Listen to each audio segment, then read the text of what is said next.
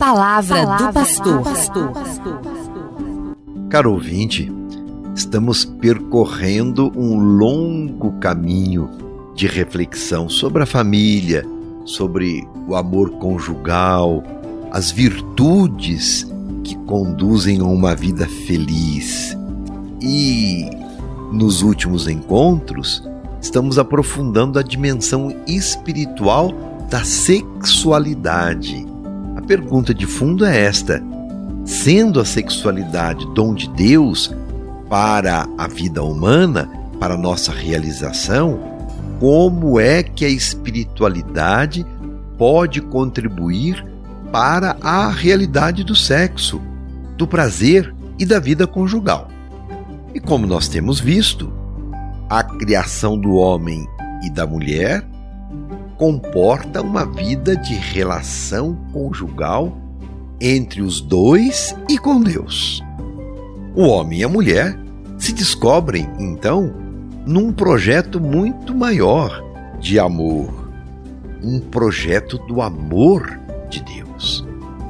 Porque não se casam por um acaso. Tudo está dentro de um plano muito maior. Assim acreditamos na fé. O casal necessita um do outro para ser feliz e para dar concretude ao projeto de Deus, e necessitam do amor de Deus para dar sentido à sua relação e à sua vocação. Quanto mais unido o casal, mais se fortalece na união e comunhão com Deus. Se Deus está na relação de amor do casal, este amor cresce em sentido e se torna forte. É aquele amor que é mais forte do que a morte. O amor procede de Deus. Nós não dizemos que Deus é amor. Por isso, o amor conjugal e o sexo são dotados de profunda dignidade. Quis Deus que o ser humano se relacionasse e por isso empregou leis para que a vida perpetuasse.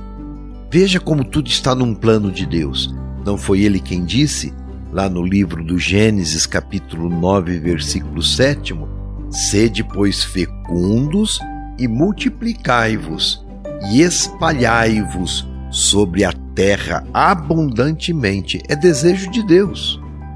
A relação física e espiritual do amor conjugal é, portanto, dom de Deus, querido por Deus. Diferente dos animais, o ser humano não seguia pelos instintos, mas por uma sexualidade que é reflexo do querer de Deus, uma sexualidade sadia. E pela alma iluminada, pela inteligência, embelezada pela liberdade, conduzida pela vontade e vivida neste amor recíproco. Por isso a vida sexual é sublime no plano de Deus. Mesmo no momento mais íntimo de um casal, ele está em união com Deus, porque Deus santifica aquela relação. Por isso, o amor necessita de cuidado, porque é querer de Deus. Necessita, além de cuidado, da valorização do outro em tudo que lhe é essencial. Alegria, sofrimento, sucessos, buscas. Sempre são parceiros e cada um coloca o outro como centro de interesse de preocupação, de responsabilidade, de solicitude. A relação sexual entre duas pessoas que se amam diz então deste cuidado de um para com o outro. A existência humana se articula em torno do afeto, do cuidado, da paixão, da compaixão, do desejo, da ternura, da simpatia, do amor. Estes sentimentos movem a estrutura ou as estruturas da existência humana. E esses sentimentos garantem uma qualidade de vida e uma espiritualidade que inclui todas as demais experiências.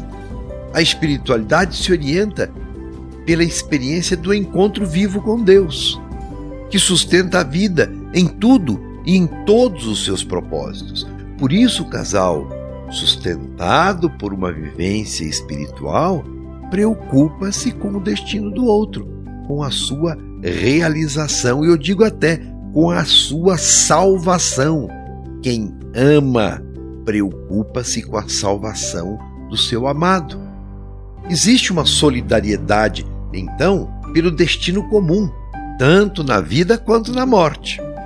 Viver bem aqui na terra, quem ama quer que o outro viva bem, equilibrado e feliz, como também quer que se eternize o seu amor.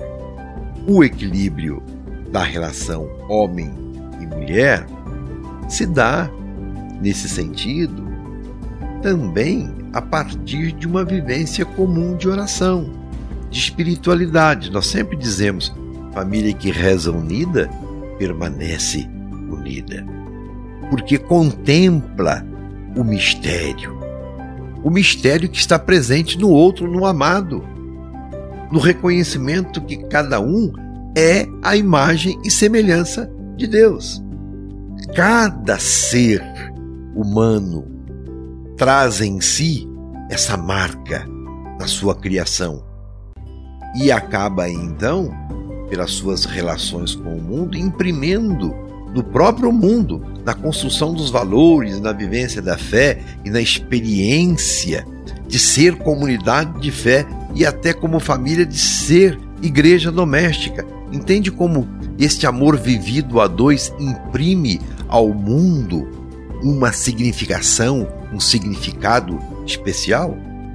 Por isso, meu caro irmão, minha cara irmã, você que me ouve, o matrimônio é sagrado e se torna santo quando esses valores vão sendo somados à vida de família. Mas a gente sabe, nem sempre a vida conjugal é harmoniosa. Daí a importância da espiritualidade para nutrir e fortalecer o amor. A realidade permissiva do mundo atual promove contravalores e nós sabemos disso, que não corresponde com a família cristã e também com a beleza do matrimônio reflita sobre a necessidade de você e a sua família se fortalecerem na fé e na comunhão com Deus. Você só terá a ganhar com isso, e o seu amor crescerá e terá mais sentido e será muito mais forte. Deixo aqui então o meu abraço para você e para sua família. Você ouviu Palavra do Pastor.